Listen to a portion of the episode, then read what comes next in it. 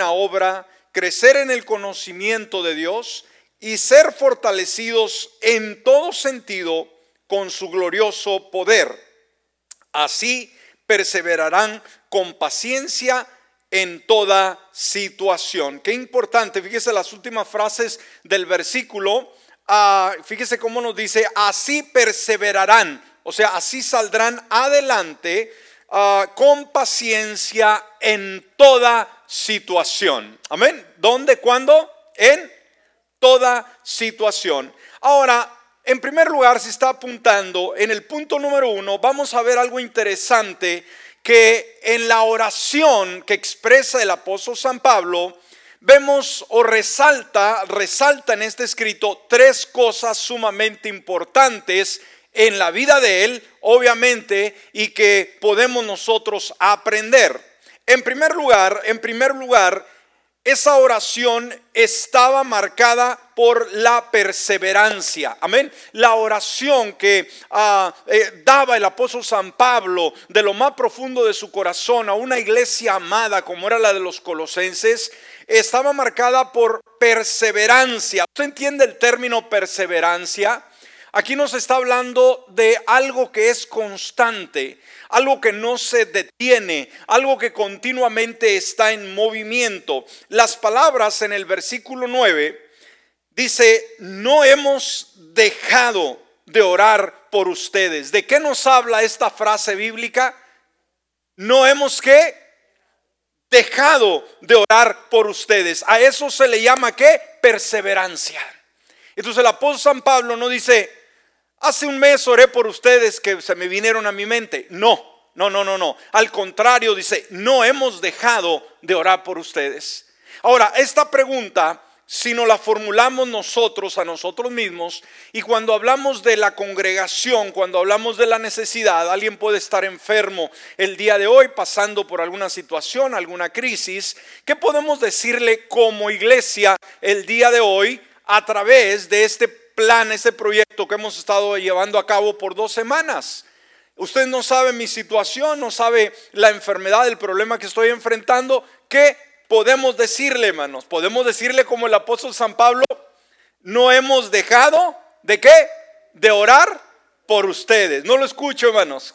¿Qué podemos decirle a toda la iglesia y a la gente que nos escucha a través de los diferentes medios? No hemos de qué? Dejado de orar por quién? Por ustedes, en este caso, todos.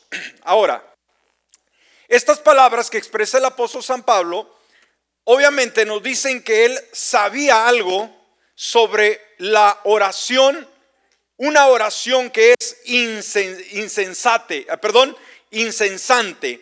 Primera Tesalonicenses 5:17, él mismo escribe a la, a la iglesia y que dice, Primera Tesalonicenses 5:17 dice, oren sin cesar. ¿Qué dijo el apóstol San Pablo a la iglesia? Oren sin cesar. Esta es una, perdón, una oración, eh, obviamente, de perseverancia, constancia. En segundo lugar, podemos ver otro ingrediente en estas oraciones. Estaba marcada por la intensidad. Amén. ¿Cuál es el segundo factor que encontramos en la enseñanza de la oración del apóstol San Pablo? Dijimos, estaba marcada por qué? La intensidad intensidad, ¿entiende el término? Pablo era apasionado en su oración. Ser, uh, tener intensidad en la oración quiere decir que estaba apasionado apasionado, estaba lleno de un profundo anhelo. La pregunta es, cuando venimos a orar estos días, Usted viene con una pasión en su corazón, viene con un anhelo, con una intensidad a orar, o simplemente viene porque le piden que venga, porque otros vienen para que no vayan a hablar eh, de que yo no asistí. ¿Cómo se conduce usted en su oración? Esa es una buena pregunta. ¿Se ha, se ha cuestionado usted mismo? ¿Cuánto siente urgencia de venir a orar todas las noches estos 21 días? ¿Vemos la urgencia o, no nos importa? ¿Cuántos en primer lugar necesitamos nosotros la oración? Nosotros como personas. Levante su mano. Todas la necesitamos. Ahora, ¿cuántos creen que las demás personas necesitan tu oración de la misma manera? Seguro que sí. ¿Cuántos agradecemos la oración de alguien hacia nosotros? Levante su mano el que agradece que alguien haya orado por usted o esté orando por usted. Amén, esto es lindo. Entonces, por eso cuando venimos a orar, no piense solamente en usted. Sí, obviamente tenemos necesidades y las traemos delante de Dios, pero recuerde, debe de haber una intensidad cuando estamos orando por nosotros y cuando oramos por los demás. Por eso en el versículo 9, en su segunda parte, dice, Pedimos que Dios les haga conocer plenamente su voluntad. Pedimos que Dios les haga conocer obviamente su voluntad para sus vidas. O sea, ¿cuál era el deseo de Pablo? Bueno, Señor, bendice a los colosenses. No, no, no, no, no, sino la intensidad, Señor, al desconocer tu voluntad a la iglesia de Colosas.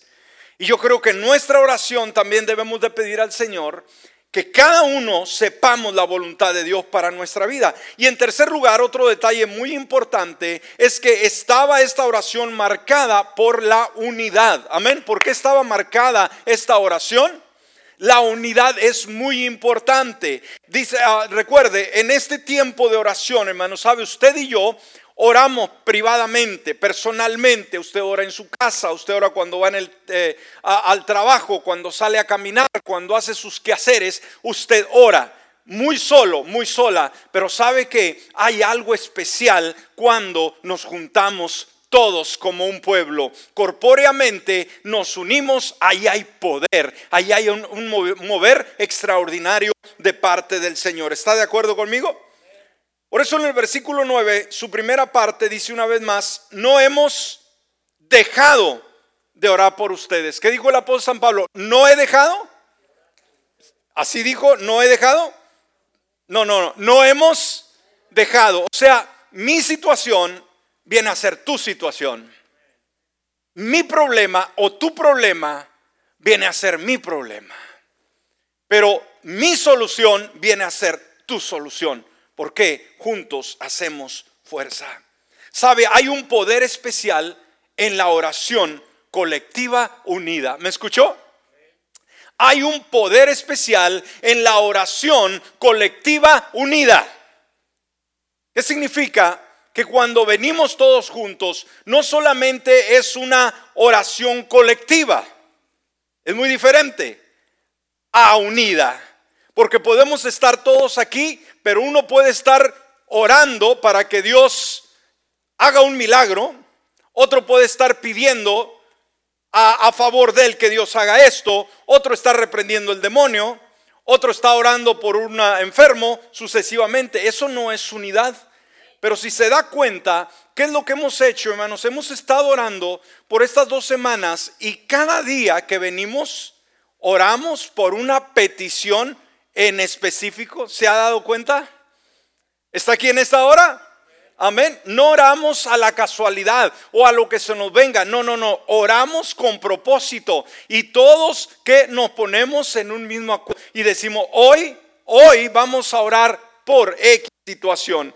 Por eso hay un poder en la oración colectiva unida. Por eso Mateo 18, 19 dijo Jesús, otra vez les digo que si dos de ustedes se ponen de acuerdo en la tierra acerca de cualquier cosa que pidan, escúcheme, ¿qué es lo que va a contestar Dios, hermanos?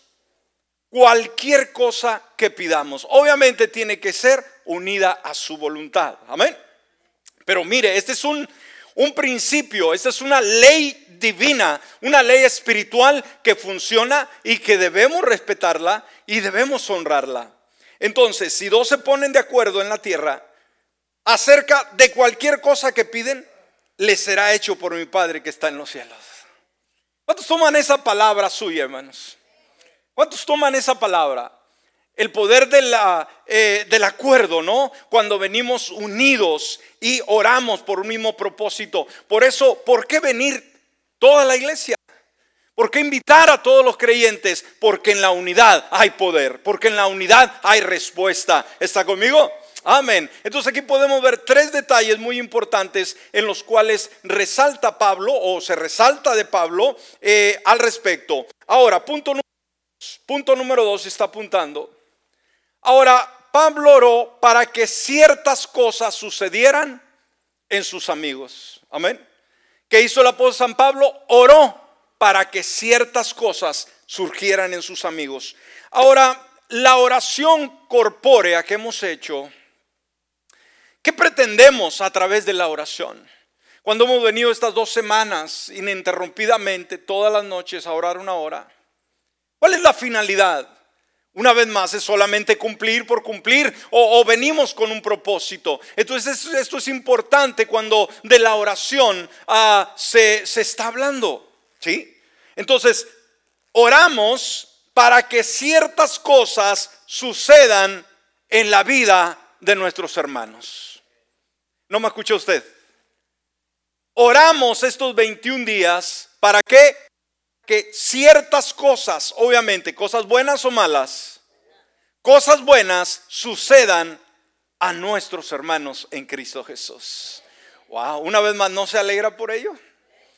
Que aquí se está soltando el poder de la oración, el poder de Dios, para que cosas buenas sucedan en tu vida, en tu vida, en tu vida y en mi vida. Esto es maravilloso que aunque todos tenemos deseos de bien y Dios tiene un deseo de bien para nosotros, pero qué importante es saber que alguien está pelando rodilla, por así decirlo, alguien está pidiendo a mi favor para que cosas buenas sucedan a mi vida. Y porque está orando el pueblo unido, estoy seguro, escúcheme, sin lugar a duda, de que algo bueno va a suceder en nuestra vida. Puedes darle un aplauso al Señor en esta hora.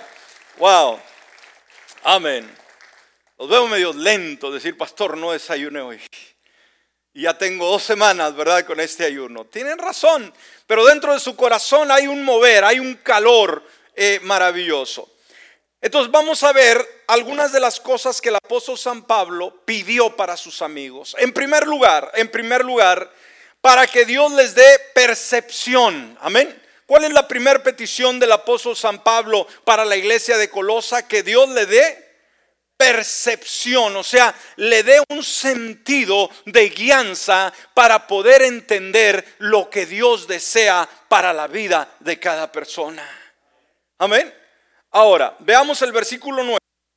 Por eso, desde el día en que lo supimos, no hemos dejado de orar por ustedes. Pedimos que Dios les haga conocer plenamente su voluntad con toda sabiduría y comprensión espiritual. Entonces, percepción es simplemente que Dios dé a conocer la voluntad de Él para tu vida, para mi vida. ¿Estamos? Eso es percepción. Ahora, eh, yo creo que todos queremos saber cuál es el propósito de Dios para nuestra vida mientras estamos en esta tierra. ¿No cree usted? Amén. ¿Cuánta gente se guía por el horóscopo, se guía por los dichos de las personas, por ah, lo que ha oído aquí por allá? Pero debemos de saber, hermanos, que todos, todos hemos sido creados con propósito. Una vida que no sabe cuál es su propósito es una vida que va siempre, siempre cuesta abajo. Entonces, según las escrituras, sabemos, ella nos dice que fuimos creados únicamente para Dios. ¿Está conmigo, hermanos? ¿Para qué fuimos creados? Únicamente para Dios. No fuimos creados para vivir nosotros mismos para nosotros. Y este es lo que choca el hombre moderno, la idea de Dios. Entonces, Él tiene un propósito para nosotros. Por eso Isaías 43.7 dice, a cada uno que es llamado según mi nombre y a quien he creado para mi gloria, yo lo confé, eh, perdón, yo lo formé, ciertamente yo lo hice. Una vez más, a cada uno que es llamado según su nombre y a quien he creado para mi gloria. ¿Sabe qué significa eso? Creado para mi gloria, creado para mi gusto, creado para que me alegre, creado para que me honre. Esa es la palabra. ¿Sí? Entonces, ¿cuánta gente el día de hoy vive su propia experiencia? ¿Y cuántos creyentes lamentablemente también caen en el mismo juego del diablo?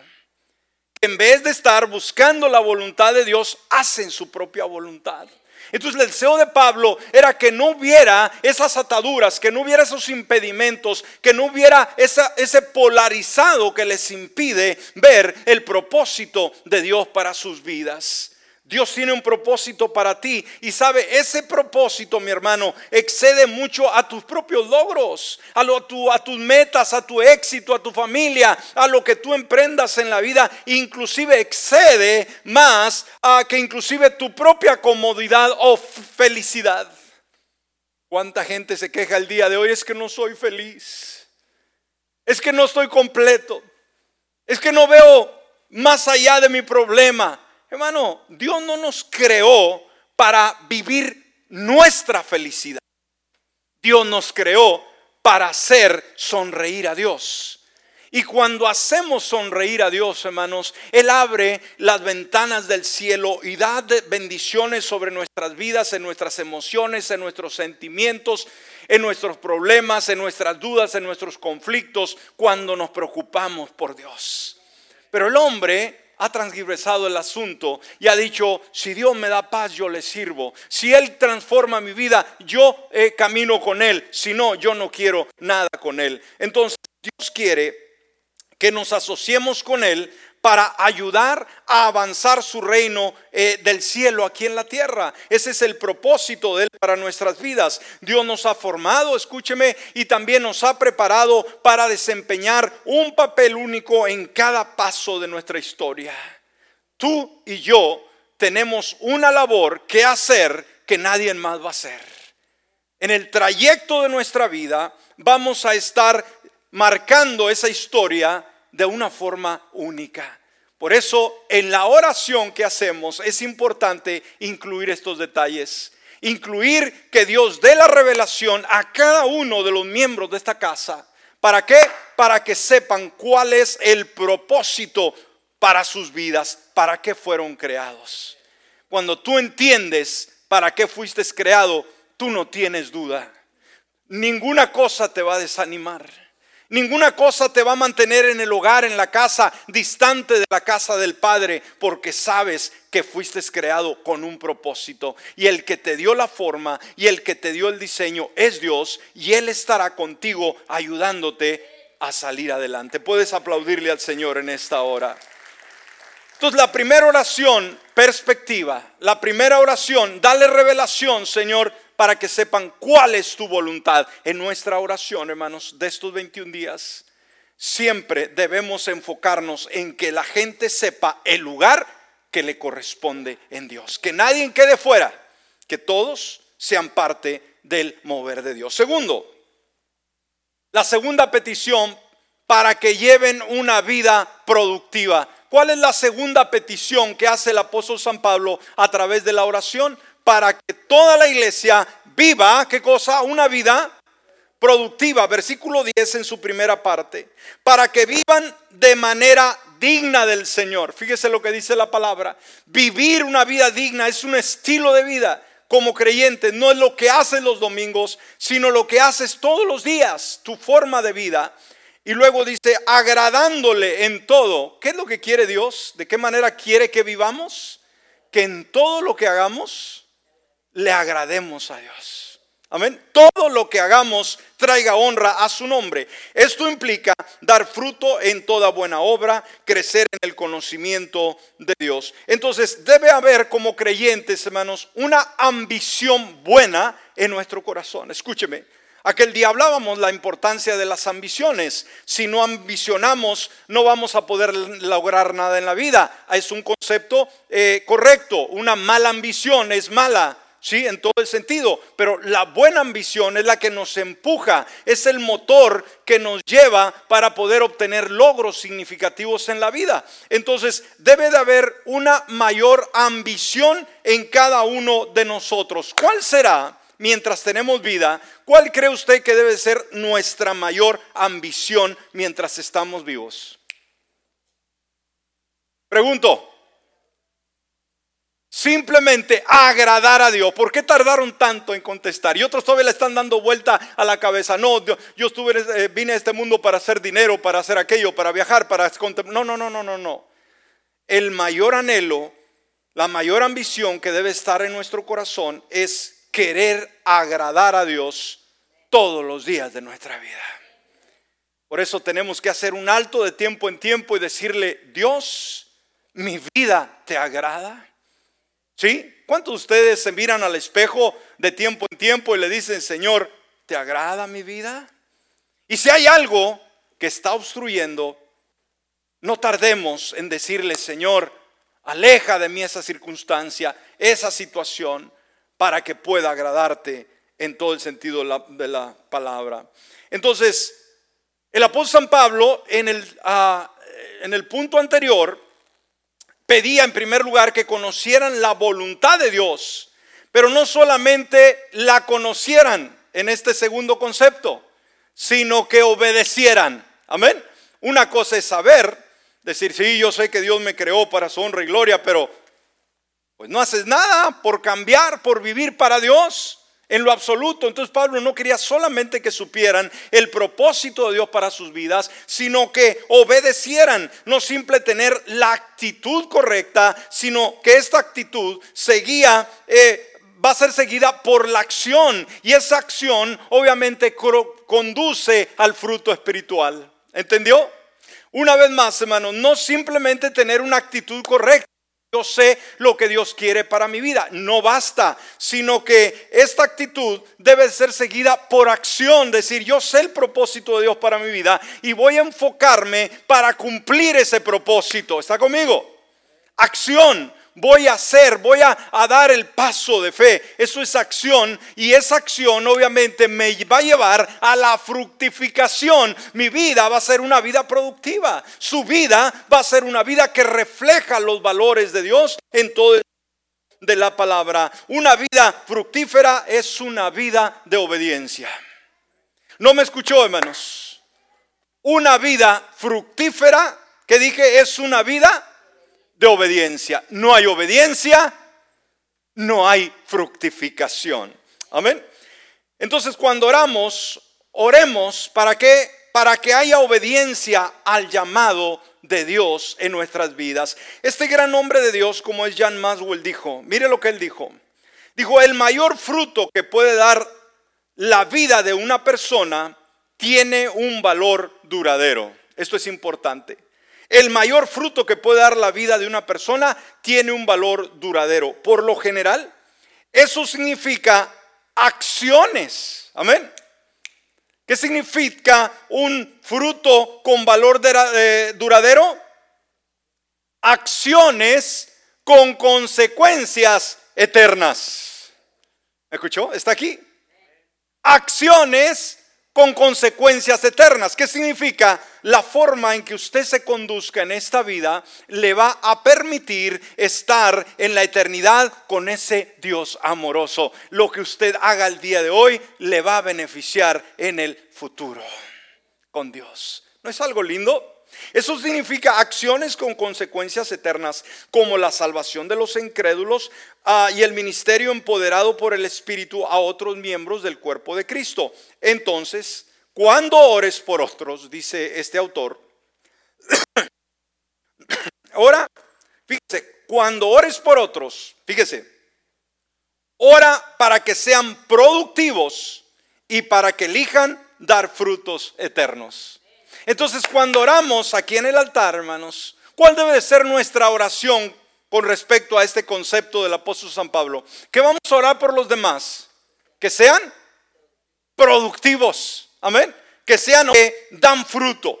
Así que oremos para vivir una vida eh, digna del Señor. En tercer lugar, en tercer lugar, el tercer concepto que el apóstol San Pablo le lleva a la iglesia de Colosas es para que progresen en la vida cristiana.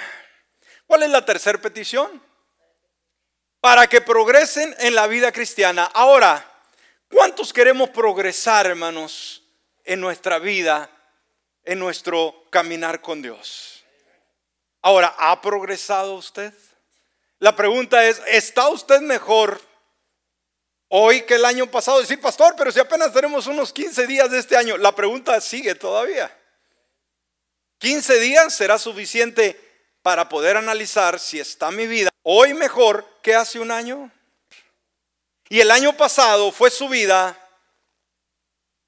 una vida más constructiva, una vida más sana, una vida más sólida que el año antepasado. Pregunto, debe de ser.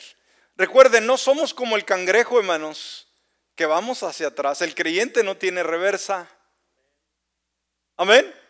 Nuestro caminar es hacia adelante. Entonces, para que progresen en la vida cristiana, el versículo 10, en su tercera parte, dice, creciendo en el conocimiento de Dios. Entonces, ¿cuál es era el deseo del apóstol San Pablo para la iglesia, la iglesia en Colosas? Que qué? Que crecieran. Ahora, ¿cuál será el deseo de Dios para usted, para usted y para mí el día de hoy como su iglesia? ¿Qué quiere Dios, hermanos, de usted y de mí? Crecimiento. Un crecimiento espiritual. Entonces, el creyente tiene una gran responsabilidad de crecer día con día en su vida. Y sabe, escúcheme, Dios demanda que crezcamos. Es un mandamiento, no es una opción. ¿Me escuchó? No es un si quiero crecer, yo crezco, aunque hay muchos que no han crecido en lo absoluto. Y no les importa crecer. Pero no quiere decir que Dios los va a apoyar, les va a aplaudir. Hay consecuencias. Porque obedecer, crecer, dijimos, no es una opción, es un mandamiento que tenemos que cumplir en nuestra vida como creyentes. Ahora, veamos algunas características del crecimiento espiritual rápidamente. Algunas características crecimiento espiritual. En primer lugar, el crecimiento espiritual viene como efecto de una transformación real. ¿Cómo surge el crecimiento? ¿Cómo crecemos cuando hemos sido transformados? Cuando el Señor ha llegado a nuestra vida ya ha hecho de nosotros mejores personas, ahí hay una transformación. Ahora, el proceso simple, normal y natural es crecer. Cuando un niño nace, hermanos, ya vino a este mundo. Usted no tiene que agarrarlo cada mañana y agarrarle eh, sus bracitos y sus piernitas y estirarle para que crezca. ¿Me escuchó? No tiene que estarlo jalando. El proceso natural, Él está vivo. Usted aliméntelo, hermanos, y día con día su proceso natural va a ser crecer. Cuando has tenido una transformación, un encuentro con Cristo Jesús, hermano, no tiene que estarles jalando y jalando. No, el proceso natural de haber tenido un encuentro con Cristo, el más normal es crecimiento. Si no has crecido, ¿qué pasa cuando un niño no crece? ¿Ha visto niños con deficiencias, hermanos? Que ya tiene tantos años y el niño no despega. Decir esto no es normal. ¿Sí? ¿Algún problema tiene?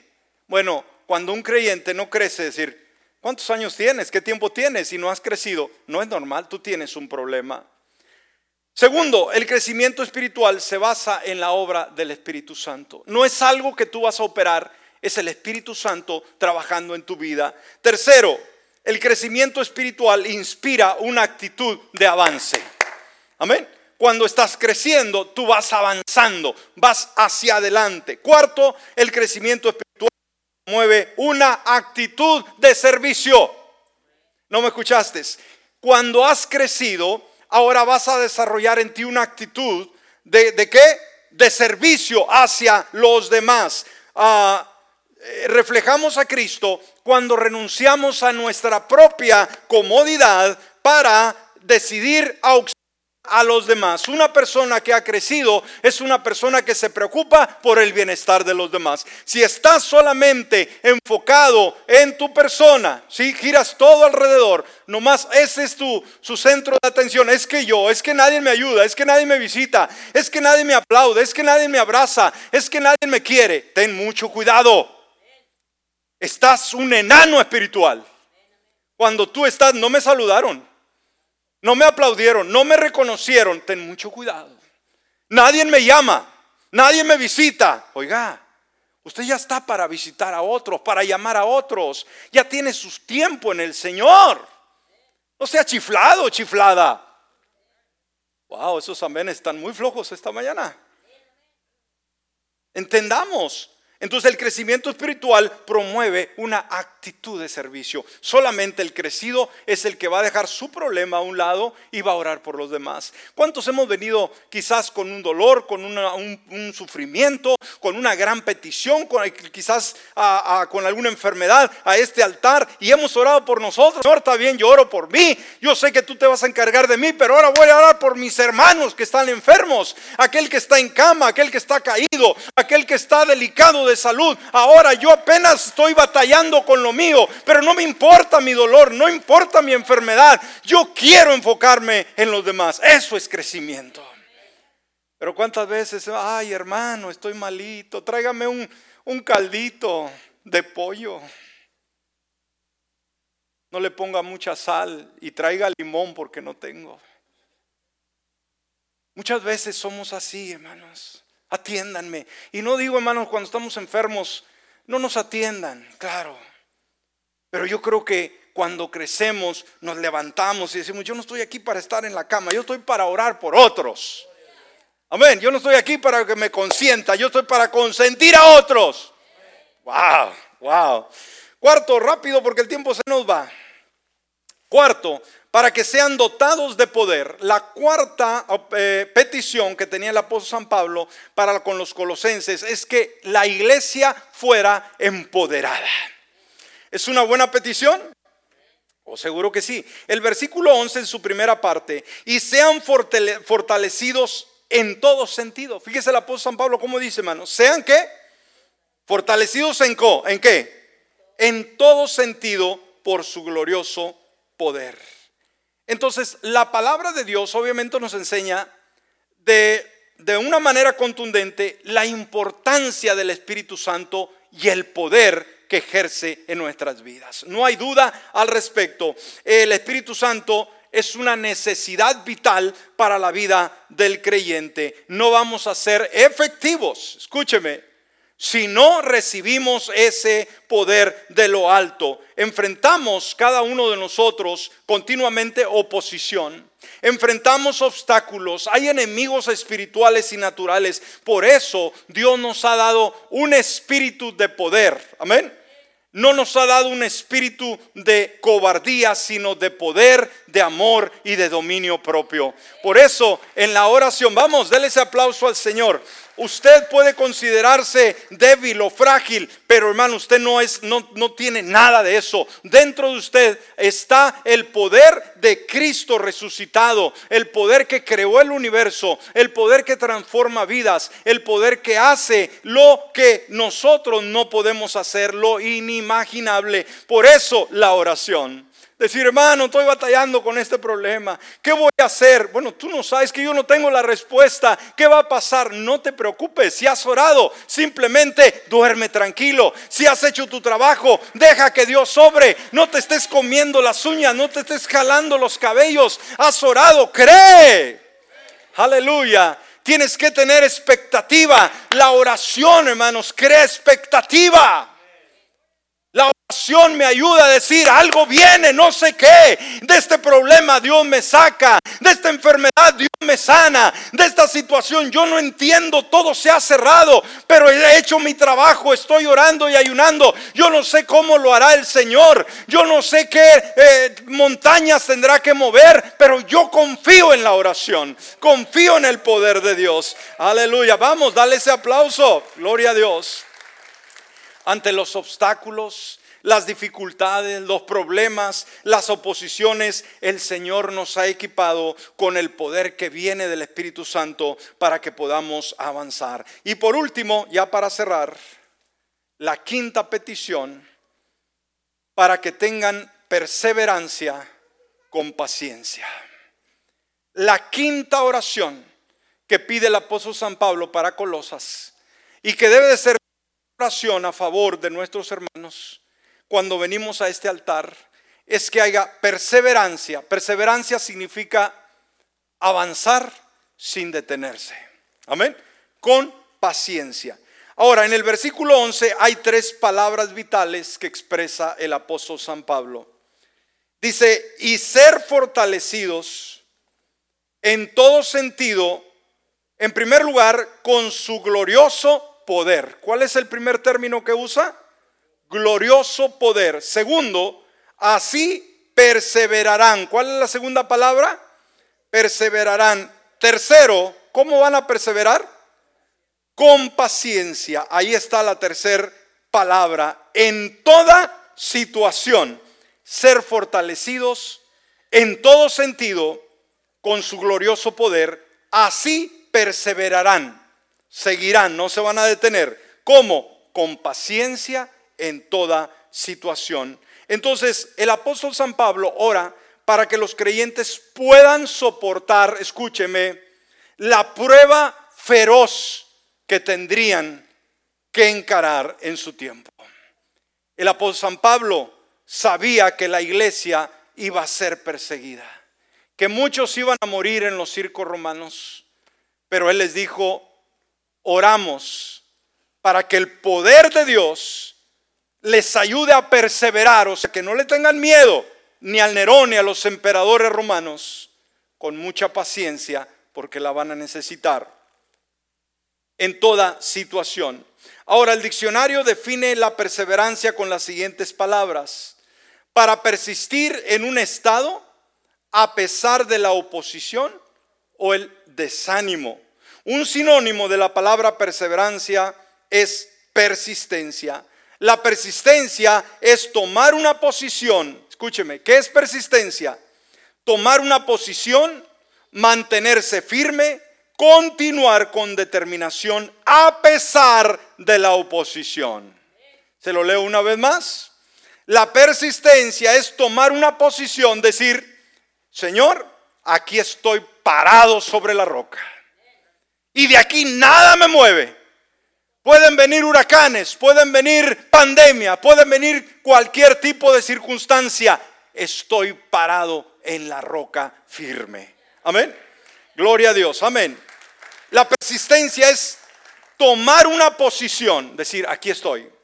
Mantenerse firme, continuar con determinación, perdón, a pesar de la oposición. ¿Qué anticipa la palabra? ¿Habrá oposición? ¿Sí o no? Está anticipada. Pero usted no vea la oposición, no vea, como dice, diablos con tranchete en todos lados. Usted vea las soluciones. No se enfoque en su problema, enfóquese en el Dios que lo saca de su problema. La paciencia se refiere a la cualidad de soportar el dolor, las dificultades, dificultades o provocación o las molestias con calma. Ya para cerrar, ¿en cuáles cosas debemos perseverar en nuestra vida cristiana? En primer lugar, vamos a perseverar en la gracia del Señor. Amén. ¿En qué vamos a perseverar? La gracia es la misericordia de Dios que nos ha cambiado. Hay que mantenernos firmes por lo que el Señor ha hecho en nuestra vida. Segundo, debemos perseverar en la oración. ¿En qué debemos de perseverar, hermanos? No abandonemos la oración para nada. La, oración se ha considerado como el, el oxígeno para respirar en la vida espiritual del creyente, que cuando falta esta oración, la persona empieza a morir, porque sin comunicación una relación se muere. ¿Escuchó? Sin comunicación una relación se muere. Así que hay que perseverar. ¿Dónde? En la oración. Tercero, hay que perseverar en la palabra. ¿Por qué? Porque en la palabra de Dios, hermanos, de ella dependemos para nuestro crecimiento y nuestra madurez espiritual. Es necesaria, tan importante para nuestro caminar en perfección. Y por último, y con esto cerramos, hay que perseverar en la comunión con los hermanos. Iglesia, no te olvides, nos hacemos falta los unos a los otros. Yo necesito de ti. Tú necesitas de mí. Y juntos vamos a ser mejores. Juntos vamos a superar la pandemia. Juntos vamos a superar los retos, los desafíos, lo que el diablo nos lance. Juntos vamos a hacerlo. Uno solo no puede contra el mundo, pero dos o tres vamos a poder lograr objetivos. Porque todos nos necesitamos en todos los momentos en los cuales pasa nuestra vida ya sea de alegría o ya sea de tristeza, desánimo, enfermedad, queremos estar cerca de alguien. Ponte de pie. Ponte de pie en esta hora. Ponte de pie. Y vamos a orar. Quizás el día de hoy tu vida es una vida sin mucho sentido. Pero en este momento el Señor quiere abrazarte, quiere darte esa ayuda espiritual. Y si todavía no le conoces, todavía no le tienes morando en tu corazón, es un buen momento, es un buen momento para invitar a que este Dios bueno te acompañe. Cierra tus ojos. Y si estás aquí en el auditorio o en cualquier otro lugar y todavía Jesús no es el Señor de tu vida, es el momento de decirle, Padre Celestial, en esta hora yo abro la puerta de mi corazón. He vivido una vida vacía y sin sentido. Pero en esta hora, con fe y determinación, me acerco a ti, fuente de agua viva. Que vengas a mí, transformes mi medio ambiente y que de hoy en adelante decida caminar cerca de ti por Cristo Jesús. Amén y amén.